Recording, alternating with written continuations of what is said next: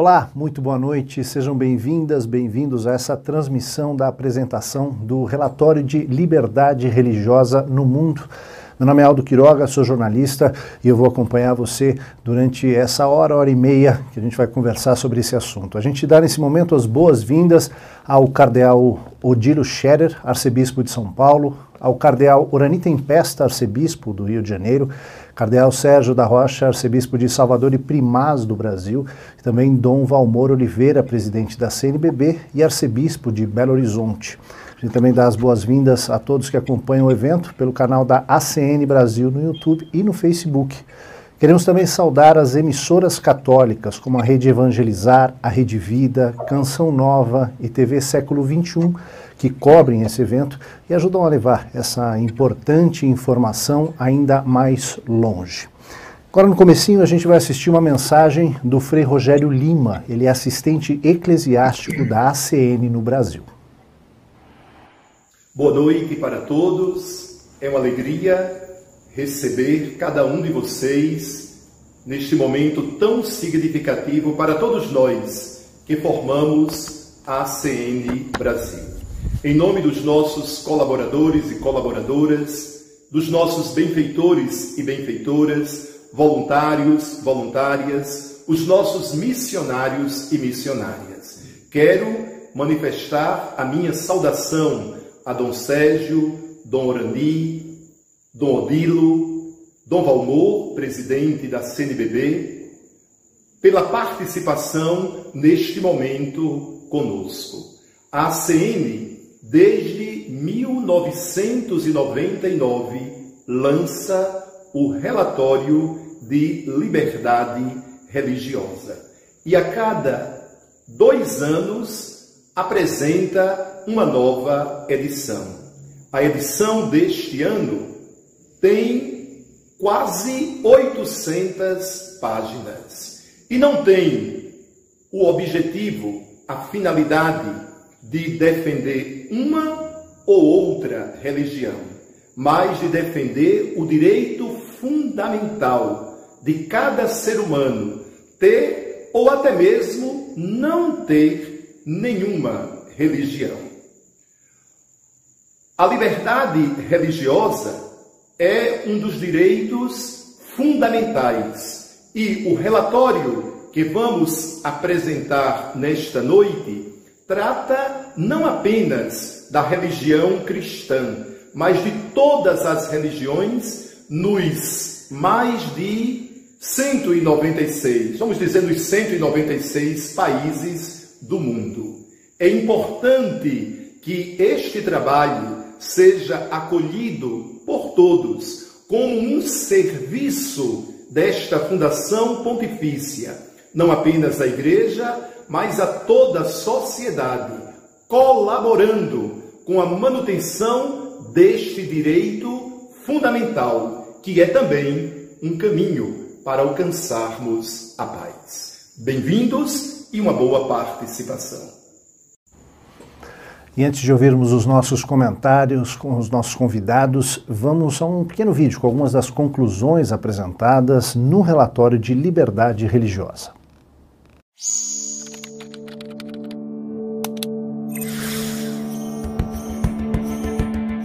Com base em uma avaliação de países do mundo todo, a edição de 2021 do Relatório de Liberdade Religiosa no Mundo, publicado pela ACN, constatou que as violações contra esse direito humano fundamental se expandiram e aceleraram significativamente desde nossa última pesquisa em 2018. Cerca de 4 bilhões de pessoas vivem nos 26 países classificados como os que sofreram os ataques mais intensos contra a liberdade religiosa. Quase 50% desses países estão na África. Na China e na Coreia do Norte, onde a liberdade religiosa é inexistente, assim como a maior parte dos direitos humanos, encontram-se os piores criminosos desses direitos.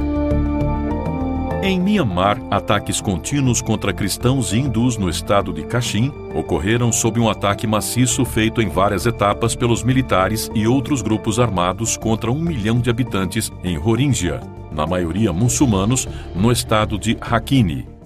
O profundo impacto das violações da liberdade religiosa é mais evidente no Paquistão, onde mulheres e meninas vulneráveis de grupos religiosos minoritários são sequestradas, estupradas e obrigadas a mudar de fé na chamada conversão forçada. Os direitos dessas meninas e mulheres são tão amplamente negados que elas se tornam escravas. Nos 36 países marcados em laranja em nossa classificação, a liberdade religiosa plena não ocorre, nem é constitucionalmente garantida.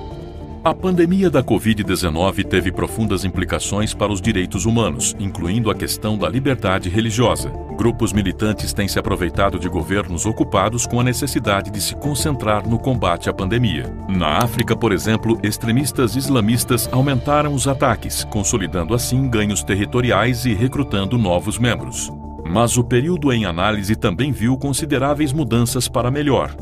Houve importante progresso em termos de diálogo religioso e os líderes religiosos foram capazes de desempenhar um papel cada vez mais importante na resolução de conflitos, ajudando a realizar o diálogo entre lados opostos. A visita do Papa Francisco aos Emirados Árabes Unidos resultaram na assinatura de um documento intitulado Fraternidade Humana em Prol da Paz Mundial e da Convivência Comum. Eventos mundiais dramáticos, sejam eles na África, Ásia ou mesmo no Oriente Médio, levaram a um aumento sem precedentes na mais grave das acusações, ou seja, a de genocídio. O relatório de liberdade religiosa reflete a missão da ACN de ser uma voz para aqueles que estão sofrendo e sendo silenciados, como resultado da perseguição. Como o Papa Francisco disse em 2015. Em um mundo onde várias formas de tirania moderna buscam suprimir a liberdade religiosa, é imperativo que os seguidores das várias religiões unam suas vozes para clamar pela paz, tolerância e respeito pela dignidade e pelos direitos dos outros.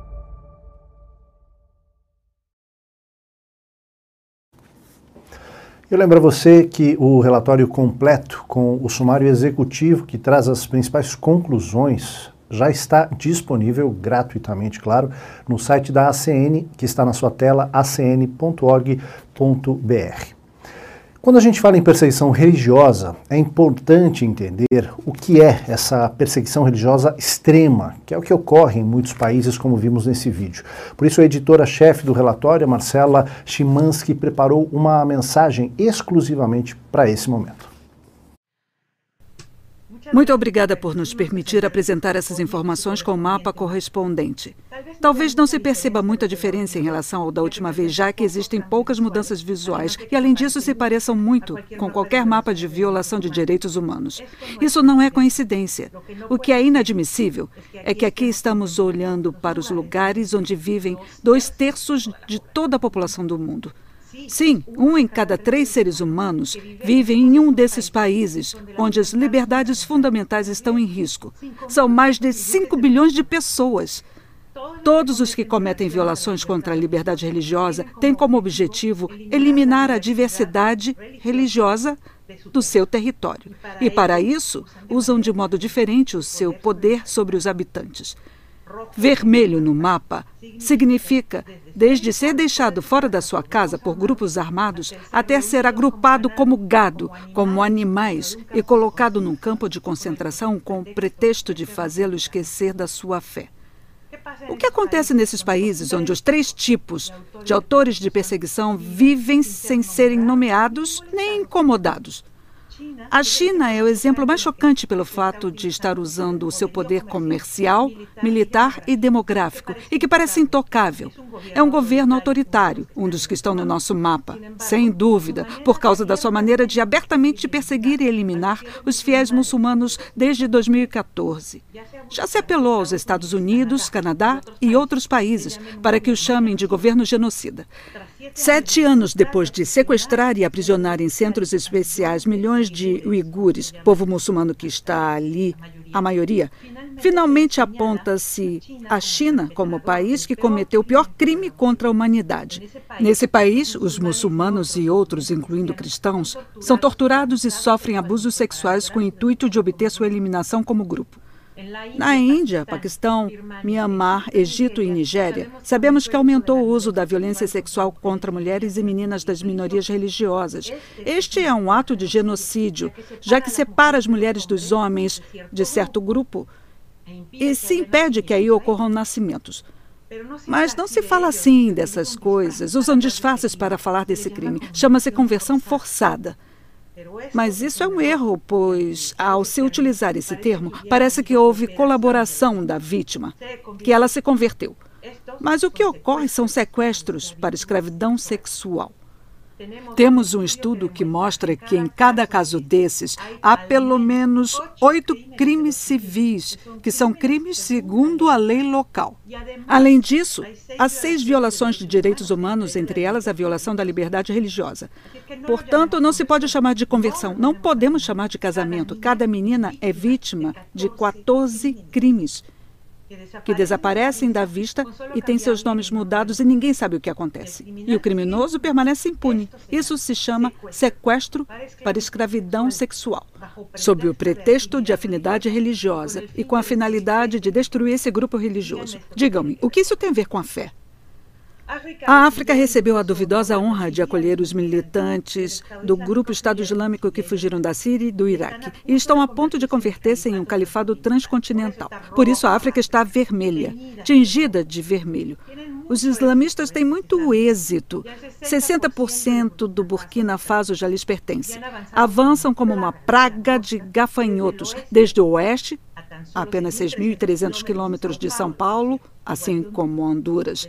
Do oeste da África, em Burkina Faso, até Moçambique, no Oceano Índico. Moçambique não é longe, também está a apenas 7.800 quilômetros de São Paulo, assim como a cidade do México. Aí se encontram os jihadistas, que usam desde facões até as armas mais sofisticadas, recrutando militantes, com recursos materiais, ocupando territórios. Em Moçambique já dominam dois portos. Hum? E assim continuam, desde, desde Moçambique até as Filipinas, matando e se estabelecendo nesses lugares, saltando pelo Oceano Índico, Comores, Madagascar, Maldivas, Sri Lanka, Indonésia, Brunei, Malásia e, como eu disse antes, Filipinas. É toda uma faixa ao redor do mundo onde a diversidade religiosa já desapareceu. Terá esse mapa da próxima vez se deixarmos que nossos governos continuem calados e não fizermos nossa parte.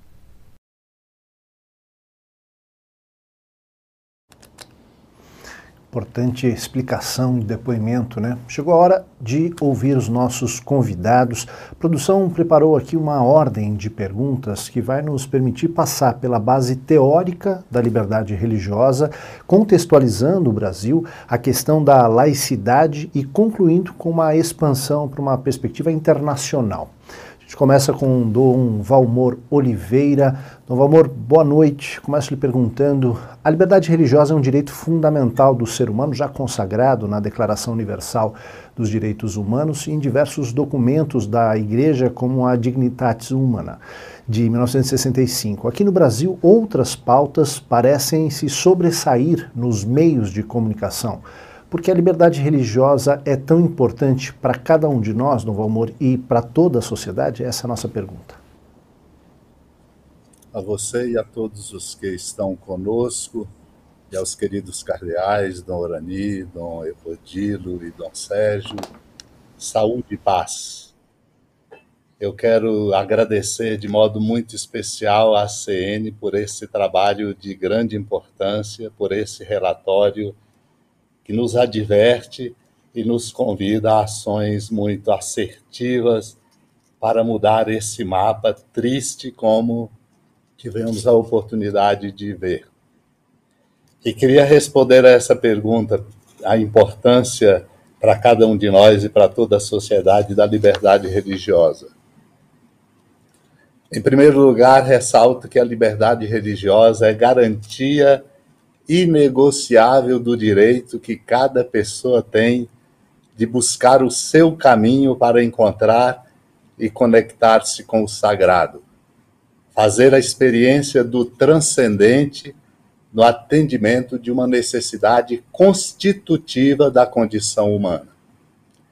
Trata-se de uma necessidade humana, dimensão essencial à vida a dignidade humana não depende apenas de bens, dos saberes alicerçados na razão, dos conhecimentos tecnológicos científicos. Recordo o que disse São João Paulo II. Fé e razão são duas asas pelas quais o espírito humano se eleva para a contemplação da verdade. A liberdade religiosa, portanto, é fundamental para que todos tenham o direito de trilhar o próprio caminho na busca pela dimensão transcendente e encontrar respostas que sejam profundas para dar conta de dar sentido ao próprio viver. É uma questão de sentido. A vida é um dom que tem sentido. Essa dimensão, portanto, a dimensão religiosa, é imprescindível para se reconhecer o sentido da vida, especialmente nos momentos de dificuldades, desafio e no confronto das adversidades. Ainda, quero ressaltar, na compreensão do rumo do próprio viver, uma vida em Deus para além das evidências, alcançando o sentido verdadeiro da vida que ultrapassa o limite do tempo que a gente tem para viver. Por isso, vivido com qualidade humanística, com propriedades oriundas da liberdade na experiência religiosa. Eu quero ressaltar que a beleza singular do encontro com o transcendente fortalece o coração humano, gera resiliências e, ao mesmo tempo, inspira lucidez, o que está em falta num contexto mundial e também na nossa sociedade brasileira. A religião, saibamos, sempre deve ser ponte que nos une, nunca muros que inviabilizam a convivialidade. E aqui recordo o Papa Francisco, que diz: quem constrói muros se torna prisioneiro deles. Portanto, a liberdade religiosa relaciona-se com o direito de cada um buscar o seu caminho, reconhecendo as diferenças que não deveriam ser motivo de violência, alimentação de preconceito. As diferenças são riquezas, oportunidades para aprendizados, diálogos que permitem a cada um sem abrir mão das próprias convicções e dos princípios e valores próprios de sua confissão religiosa, fecundando o amadurecimento no exercício da fraternidade, garantindo chão humanístico para recompor e, e qualificar o tecido social, cultural e relacional. A liberdade religiosa é muito importante compreendermos. Não é uma simples concessão, mas uma fonte no mais profundo do ser humano. E, portanto, fundamental nas relações comunitárias e familiares para alicerçar o novo de uma vida que seja nova, que se prospecta ultrapassando o tempo para escancarar as portas do eterno a ser buscado pela busca de Deus, qualificando o trânsito de todos nós nos caminhos do tempo, dando sentido ao viver, sustentando para além de aparências, evidências e benesses. Termino dizendo ainda mais: a liberdade religiosa é o respeito à sacralidade mais profunda de cada ser humano. É um dom um direito, uma necessidade, um caminho inegociável. Muito obrigado, Dom Valmor. Como é importante essa mensagem, ainda mais nesse tempo de pandemia, né? ganha isso uma, uma urgência ainda maior. Quando a gente tem que superar os muros e construir pontes, né, que a gente possa fazer isso. A gente vai agora conversar com o Dom Odílio Scherer. Dom Odílio, o estado de boa noite, bem-vindo, obrigado pela sua participação aqui conosco é, nessa transmissão. O estado de São Paulo passou a ter, o dia 12 de março desse ano, a Lei Estadual de Liberdade Religiosa, uma lei para reforçar o que já está na Constituição Federal, de que não pode haver, de forma nenhuma, discriminação religiosa e que o Estado é laico e não antirreligioso. Aí a gente quer lhe pedir, Dom Odilo, para ajudar a gente a entender a importância dessa diferença entre ser laico e não antirreligioso. Boa noite a todos os que nos assistem, boa noite também aos colegas, aos cardeais Dom Orani, Dom Sérgio e a Dom Valmor, presidente da CNBB. Que bom nós refletirmos sobre isso é, nesse diálogo diante do quadro tão preocupante que foi apresentado sobre a situação da liberdade religiosa no mundo. É, é impressionante é, dar-nos conta de que no século XXI vivemos situações gravíssimas de limitação da liberdade religiosa, de manipulação da religião, e de intolerância religiosa, muitas vezes promovida, promovida oficialmente pelo Estado.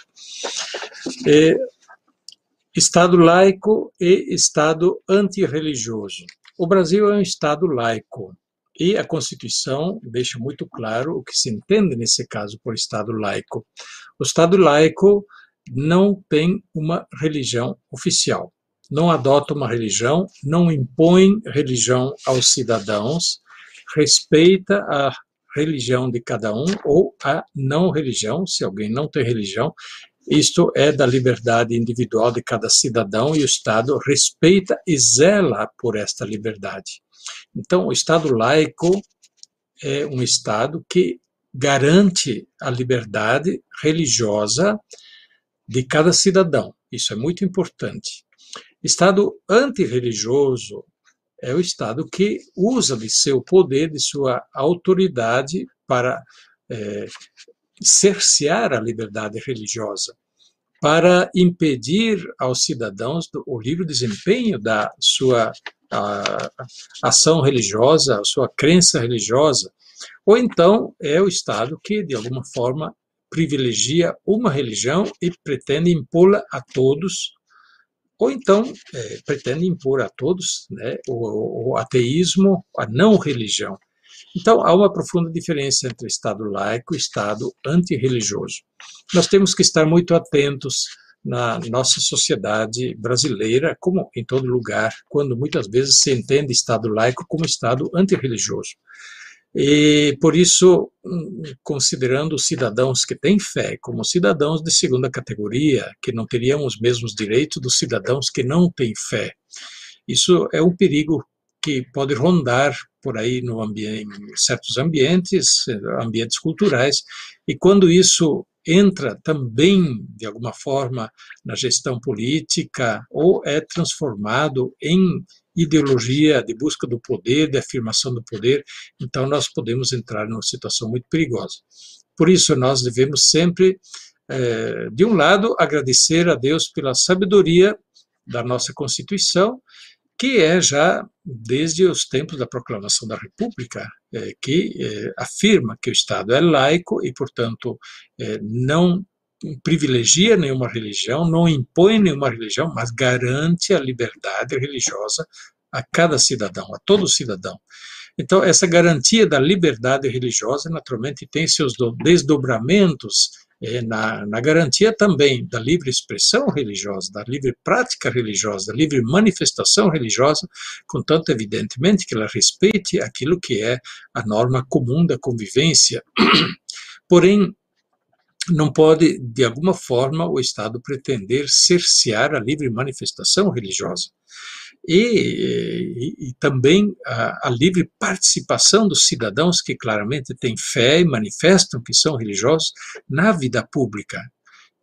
O risco seria de dizer, não, você é um cidadão de fé, portanto, você não pode falar, você não pode afirmar nada, você não pode propor um projeto de lei, porque você tem um olhar viciado sobre a realidade a partir do seu conceito religioso e o Estado é laico e não pode aceitar, portanto, a proposta de alguém que tem uma ideia religiosa ou uma crença religiosa.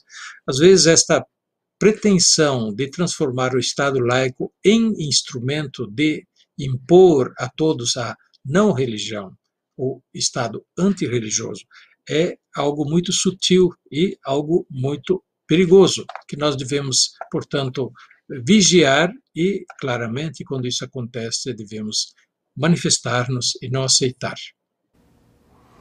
Obrigado, Dom Odilo, pela sua participação, pela sua contribuição. Quero pedir, então, agora a contribuição de Dom Orani.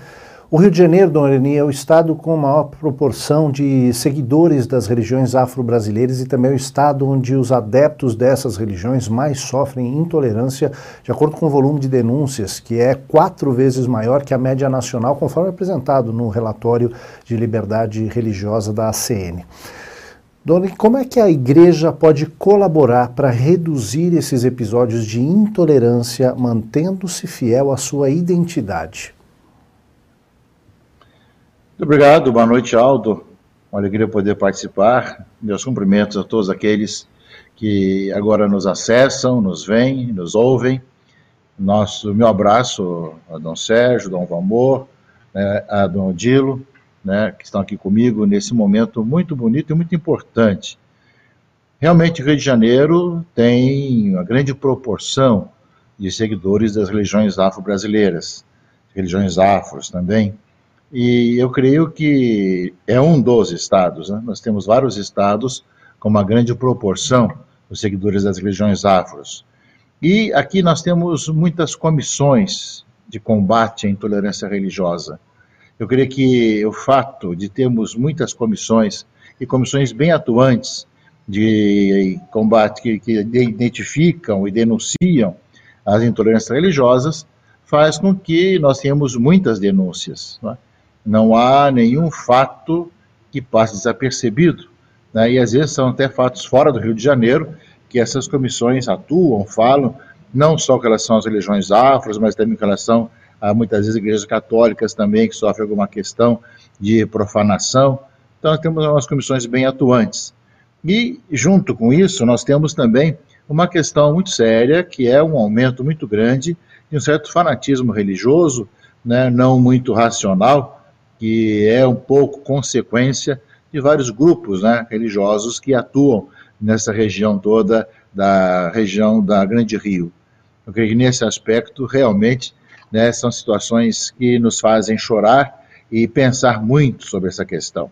A Igreja do Rio de Janeiro, nós sabemos que temos aqui 11 dioceses, mas a nossa Arquidiocese do Rio de Janeiro tem um trabalho muito importante temos uma comissão de diálogo ecumênico e interreligioso, e diálogo interreligioso com todas as religiões. É, quando não era época de pandemia, nós tínhamos encontros presenciais alguns encontros também em alguns lugares específicos, para algum tipo de encontro especial. Agora os encontros ficaram um pouco mais virtuais, através de plataformas, mas todos os meses nós encontramos com várias religiões para ter projetos comuns. E esses projetos comuns, sem dúvida, nos ajudam a ver os passos concedidos. É, ou seja, com relação à igreja que vai dialogando. Nós temos lives com, as, com pessoas de várias religiões, que acontece toda semana, para falar de assuntos comuns. Nós, quando tivemos um problema aqui, um, um evento muito triste, quando uma criança, uma jovem, eh, foi apedrejada devido à sua roupa né, de uma religião afro, eu fiz questão de trazê-la e recebê-la para um café da manhã aqui no São Joaquim, mostrando o nosso apoio, a nossa presença e a nossa não concordância com esse tipo de situação. Também nós, nesse diálogo interreligioso, eh, nós temos algumas aulas, temos conferências que são dadas por membros da nossa comissão interreligiosa, tanto nas escolas como também em locais que nós somos convidados. Enfim, ou seja, a igreja procura fazer a sua parte. Seja também quando há uma, uma manifestação maior com relação, hoje um pouquinho menos, de caminhadas para a liberdade religiosa, de caminhadas contra a intolerância religiosa. Hoje nós diminuímos muito essas caminhadas pelas ruas, mas sempre que nós tínhamos, nós também participávamos com o nosso pessoal, momentos também falando da importância da liberdade religiosa. Então a igreja tem justamente trabalhado muito, né, tanto na parte intelectual, como na parte prática, como na parte popular também, nessa questão né, de contra a intolerância e a favor da liberdade, do diálogo. Eu posso dizer da minha própria experiência que esse diálogo faz com que nós conheçamos não só uma outra pessoa, mas também suas convicções, suas ideias. Isso não tira, como você dizia, a, a minha fé, ou seja, nós, nós, nós continuamos fiel à nossa identidade, fiel àquilo que nós acreditamos, né, e cada vez mais fiéis, mas nos vê tantas belas situações de trabalhos. Temos trabalhos em comum, agora, por exemplo, de arrecadação de alimentos para os necessitados, é um trabalho comum que existe também, né, tem toda uma entidade que arrecada, que faz e cada um contribui. Então, situações em que esse diálogo interreligioso, ao mesmo tempo as aulas, as manifestações, fazem com que a arquidiocese colabora para reduzir esses episódios. Agora, evidentemente que tem certas situações de intolerância e fanatismos que supõem essa denúncia, e as nossas comissões são bem atuantes, por isso há um número muito grande de denúncias que tem que ir atrás, tem que processar esses grupos, as pessoas, que não pode ser assim. Mas esse trabalho que eu já encontrei em caminho aqui, que nós continuamos a trabalhar e aumentar ainda muito mais essa participação, essa presença, realmente é algo que faz com que apareça na sociedade carioca essa presença, que junto com todo esse trabalho de encontro, de reuniões, de lives, de participação, vai mostrando esse outro lado. A beleza, e assim chama a nossa comissão né, Diálogo Interreligioso, Diálogo e Paz, assim é que você vê que o diálogo que traz a paz é realmente uma, dizer às pessoas, é no diálogo, no entendimento, no conhecimento que nós vamos ter a paz e não nessas manifestações de intolerância. Muito obrigado, Dom Rani, por esse importante testemunho de igreja. A gente falava agora do Rio de Janeiro, vamos até a Bahia. Dom Sérgio, eu peço a sua contribuição, sua colaboração a esse debate, a essa conversa. A Bahia também é o Estado brasileiro com um grande é, é, índice de sincretismo religioso, particularmente entre cristianismo e as religiões afro-brasileiras. Qual deve ser a postura da comunidade católica nessa realidade? Bem, primeiramente, quero saudar fraternalmente a todos, felicitar agradecer à CN, a Ajuda à Igreja que Sofre, é, por mais um relatório sobre a liberdade religiosa, que tem sido um instrumento valioso, não somente para conhecer a realidade mundial, mas certamente para contribuir para afirmar a liberdade religiosa e superar tantas violações que são constatadas. Bem, a respeito da questão colocada, é, são lamentáveis os casos de desrespeito, eh, os casos de violência contra as religiões, incluindo aqui, com especial atenção, as de matriz africana, que infelizmente acontece sim também na Bahia, mas, como bem sabemos, infelizmente se constata também em outras regiões do Brasil. A questão proposta, creio que nos faz pensar na importância de olhar também para a realidade local. Por quê? Porque as violações contra a liberdade religiosa, elas não acontecem apenas em países eh, ou situações mais distantes de nós. É preciso estar atentos é preciso atenção, porque muitas vezes nós não levamos a sério, não tomamos consciência daquilo que se passa próximo de nós. A começar das nossas atitudes, atitudes eh, pessoais, atitudes de família, atitudes de comunidade, isto é, não são somente as violações extremas que fazem sofrer.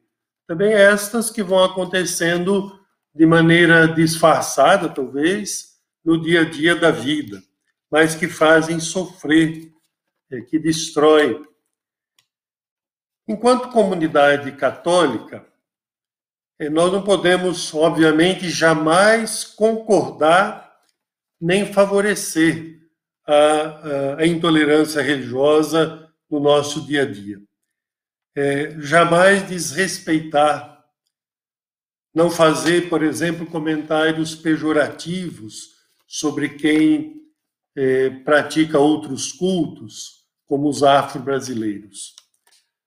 Nossa atitude, como já tem sido apresentada, sem dúvida que deve ser sempre de muito respeito, de diálogo, de busca de convivência fraterna, de convivência pacífica. É claro que isso não significa perda de identidade, de solução da própria identidade, ao contrário. Exige o respeito à própria identidade, à identidade religiosa do outro. Eu creio que este relatório eh, serve de alerta, serve de alerta para não reproduzirmos, para não justificarmos as violações contra a liberdade religiosa entre nós, a começar é, do local onde nós vivemos, onde nós atuamos. Que nós possamos sempre mais favorecer o respeito ao outro, a convivência, o diálogo com o outro, também desse campo religioso. Muito obrigado, Dom Sérgio, pela sua reflexão. Vou trazer de novo aqui a contribuição de Dom Valmor. Dom Valmor, o relatório de liberdade religiosa apontou que o Brasil vem sofrendo um acirramento dos conflitos referentes à sua concepção de Estado laico e da autonomia da política em relação à religião. Como a comunidade católica deve se posicionar diante dessa situação? Considero importante a comunidade católica é convidada cada vez mais a testemunhar o Evangelho com autenticidade no mundo da política. É um enorme desafio, mas é uma prioridade testemunhal. Isso significa respeitar, como já referido, a laicidade do Estado, a liberdade religiosa e, especialmente, compreender Papa Francisco é uma vocação de serviço.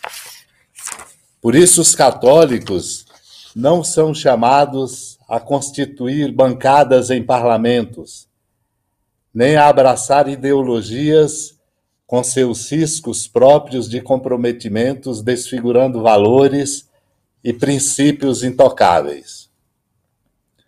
Igualmente abominável, considero, é, é instrumentalizar a religião para finalidades eleitoreiras. Ao invés disso, a espiritualidade cristã pode e deve qualificar o exercício da política para inspirar uma cidadania que busque consolidar a amizade social, o respeito às diferenças. Os católicos, portanto, não podem se deixar enganar por proselitismos, por quem ousa falar em nome de Deus, mas age com violência, desrespeitando os pobres e os mais vulneráveis da sociedade, com atitudes e opções que comprometem a vida em qualquer uma de suas etapas, da primeira na concepção até a última no declínio com a morte natural. Os católicos, compreendo cada cidadão comprometido com o bem comum, os católicos devem buscar caminhos que permitam a superação das radicalizações de todo tipo, especialmente as que se fundamentam nos confrontos relacionados à religião. Considero importante mencionar um preocupante dado apresentado no relatório sobre liberdade religiosa.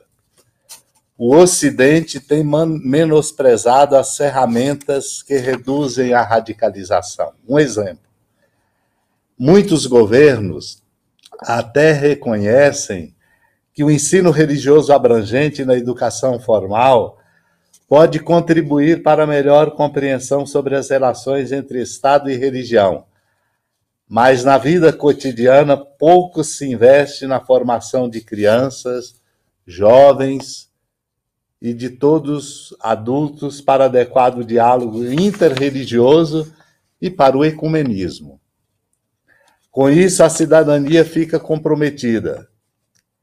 Sublinho ainda que o respeito constitucional à liberdade religiosa obriga o Estado laico a não se arvorar em juiz do serviço essencial, intrínseco ao próprio da religião, único e inigualável da experiência religiosa no seu sentido indispensável aqui já abordado.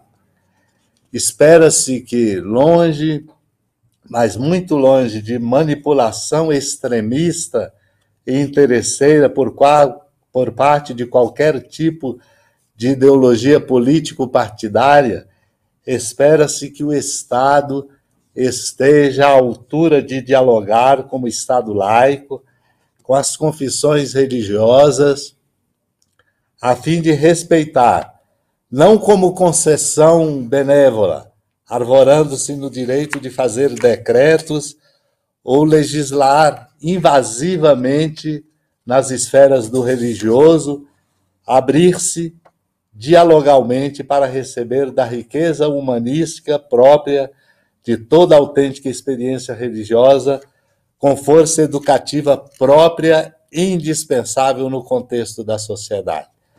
Portanto, o respeito à liberdade religiosa não é uma concessão benévola, mas é, na verdade, um grande e importante benefício por ser uma fonte fundamental de humanismo indispensável, sobretudo para o momento atual de crise e desafiados a refazer o caminho é, com qualificar o tecido social, político e cultural e, sobretudo, abrir um novo ciclo marcado pela esperança. Muito obrigado, Dom Valmor, que a gente possa recordar essa sua reflexão, suas palavras, principalmente ano que vem, que é um ano eleitoral. Né? Queria convidar novamente Dom Sérgio para comentar eh, aspectos desse relatório. Dom Sérgio, mesmo o cristianismo sendo a religião predominante aqui no Brasil, os cristãos não ficaram imunes a episódios de intolerância, como destruição de imagens sacras e pichações de igreja. Isso era algo raro no passado e escandaliza, né, enraivece muitos católicos, nem sempre conduzindo a uma postura realmente cristã de combate à violência. Que caminhos o senhor aponta para que a gente possa enfrentar esses problemas? Veja que a violência, ela não é combatida, não se deve combater jamais com mais violência. com mais agressividade. Na própria oração do Pai Nosso, nós dizemos: perdoai as nossas ofensas, como nós perdoamos a quem nos tem ofendido. Nós somos chamados a vivenciar esta oração do Pai Nosso. Como cristãos, filhos e filhas de Deus, somos chamados a perdoar sempre. E, juntamente com o perdão, é preciso cultivar nos relacionamentos, os relacionamentos fraternos, respeitosos, jamais favorecer, jamais justificar a violência, seja nas redes sociais, seja nas ruas ou no dia a dia aí da vida, nas famílias. Nós queremos ser respeitados. Devemos também respeitar e contribuir para essa cultura do diálogo, do respeito, da fraternidade como caminho da paz. E é claro que as lideranças religiosas têm um papel fundamental nessa tarefa é, de, de afirmação da liberdade religiosa, de vivência da fraternidade e construção da paz. O próprio Papa Francisco, como bem sabemos, tem nos ensinado de modo admirável, pelos seus pronunciamentos, pelos seus gestos concretos, a trilhar esse caminho. E com certeza, mais uma vez, esse relatório que nós estamos conhecendo é, certamente serve também de estímulo. Agora há pouco eu dizia que serve de alerta, de advertência. Mas aqui eu digo que serve de estímulo para percorrer esse caminho caminho feito de diálogo, de respeito, de convivência fraterna entre as pessoas das diferentes confissões religiosas. Que Deus nos ajude a jamais desistir de trilhar esse caminho, mesmo em meio a situações de violações é, contra a liberdade religiosa, como têm sido constatadas. Obrigado, Dom Sérgio.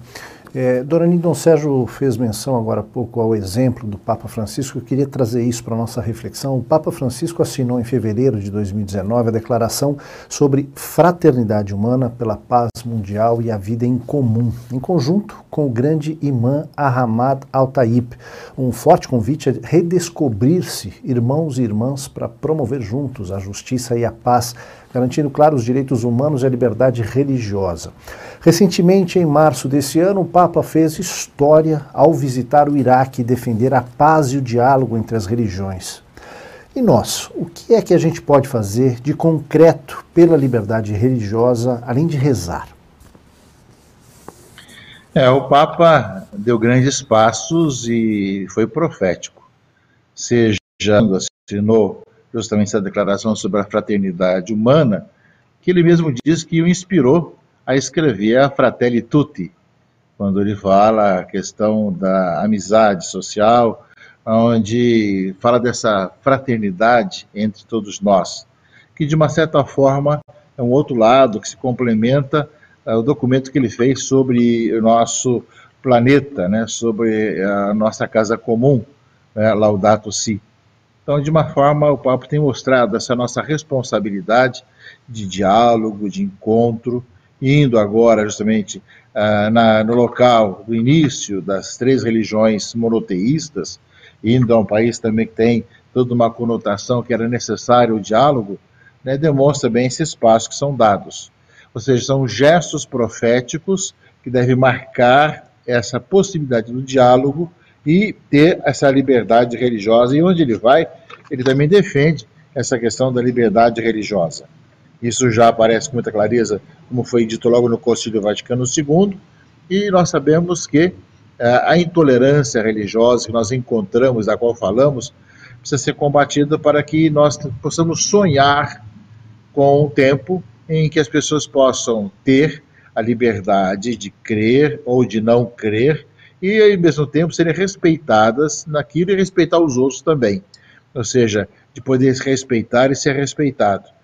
Ah, ao mesmo tempo, nós sabemos que esse relatório da ACN né, é um grande alerta, uma grande voz que se ergue né, a ACN faz esse relatório sobre a liberdade religiosa, que difundido e estudado e ao mesmo tempo noticiado, chama a atenção, no caso nosso do Brasil, mas também do mundo inteiro, já que é internacional, né, sobre essa questão da liberdade religiosa e que nos escandaliza depois de passar tantos séculos com tanto progresso humano, progresso das ciências, tantas descobertas, tantas questões, o ser humano ainda viva essa questão da intolerância e a não e não respeito pela liberdade religiosa do outro, pela crença do outro. Realmente é algo que deve nos fazer pensar, refletir, porque esses descaminhos têm levado a toda essa situação. E, ao mesmo tempo, aquilo que nós podemos fazer de concreto, além daquilo que agora a CENA está fazendo, de transmitir justamente esse relatório sobre a liberdade religiosa, de também nós, em nossas próprias dioceses, paróquias, nossas regiões, de darmos esses exemplos, de falarmos sobre a importância de cada um né, sonhar com tempos de respeito mútuo e de cada um poder crer segundo as suas convicções e, ao mesmo tempo, de conviver construindo um mundo mais justo, mais humano, mais fraterno, entre todos, cada um contribuindo com a sua realidade. Eu creio que essa realidade né, das atividades sociais, jurídicas, aqui, por exemplo, nós temos nosso, a nossa comissão interreligiosa tem uma comissão jurídica, que inclusive tem assim, tido vários exemplos e várias atuações tanto em nível federal como também regional. Né? Então, são, são juristas das várias religiões que se unem para conversar sobre.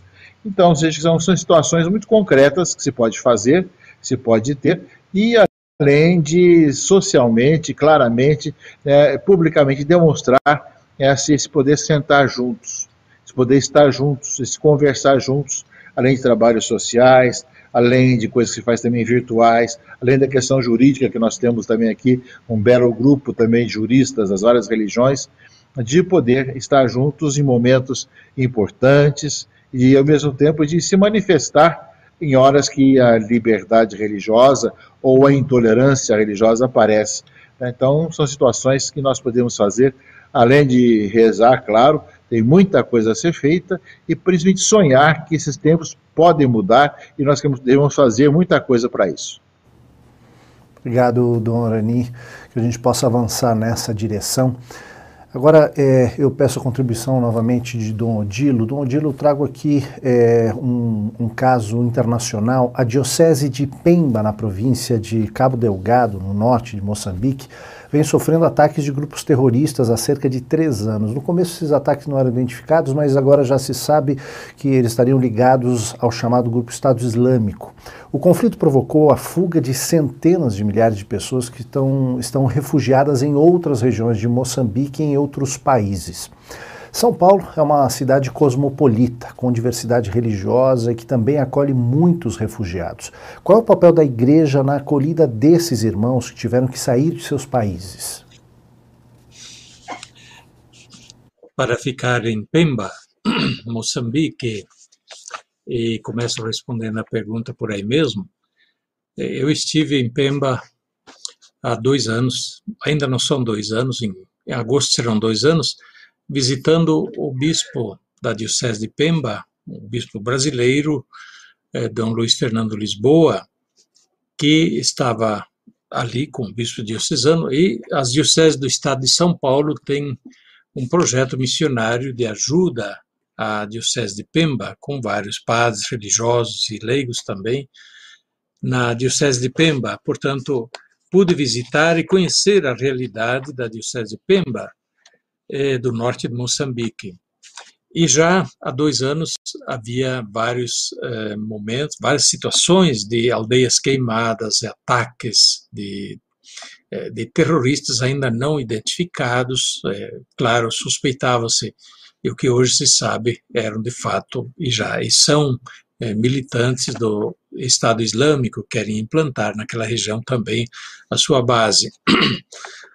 Naturalmente, motivos que estão por trás poderiam ser muitos, né, que também a Moçambique ainda é um Estado recente, é um Estado independente, ainda relativamente recente, que passou por uma longa guerra civil eh, depois da independência e que se pacificou mais ou menos, de maneira que existe uma tensão política interna eh, depois da pacificação relativa com o fim da guerra civil.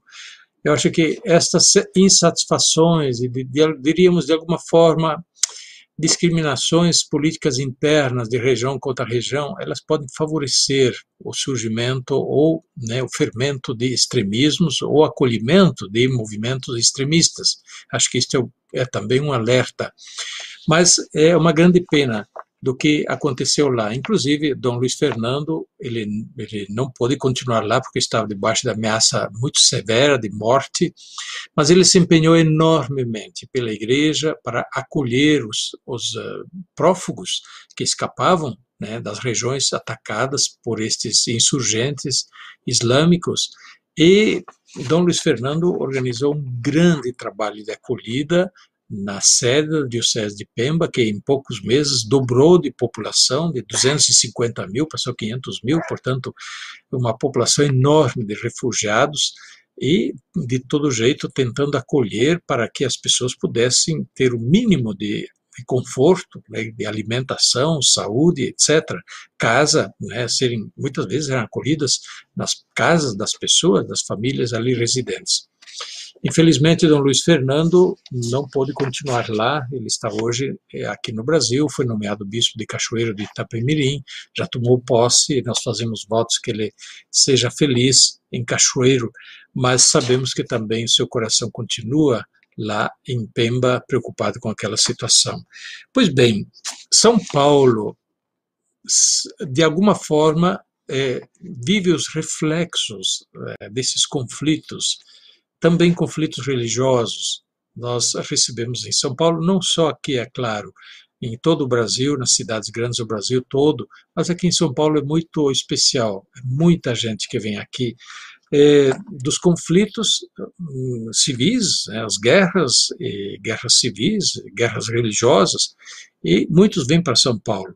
Tivemos um grande fluxo de imigrantes e prófugos sírios, mas também da região do, do Iraque, da Mesopotâmia, e recentemente do Extremo Oriente, da região do Mianmar, sim, até da Índia, por conflitos e perseguição religiosa. E de países africanos, então, é constante o fluxo.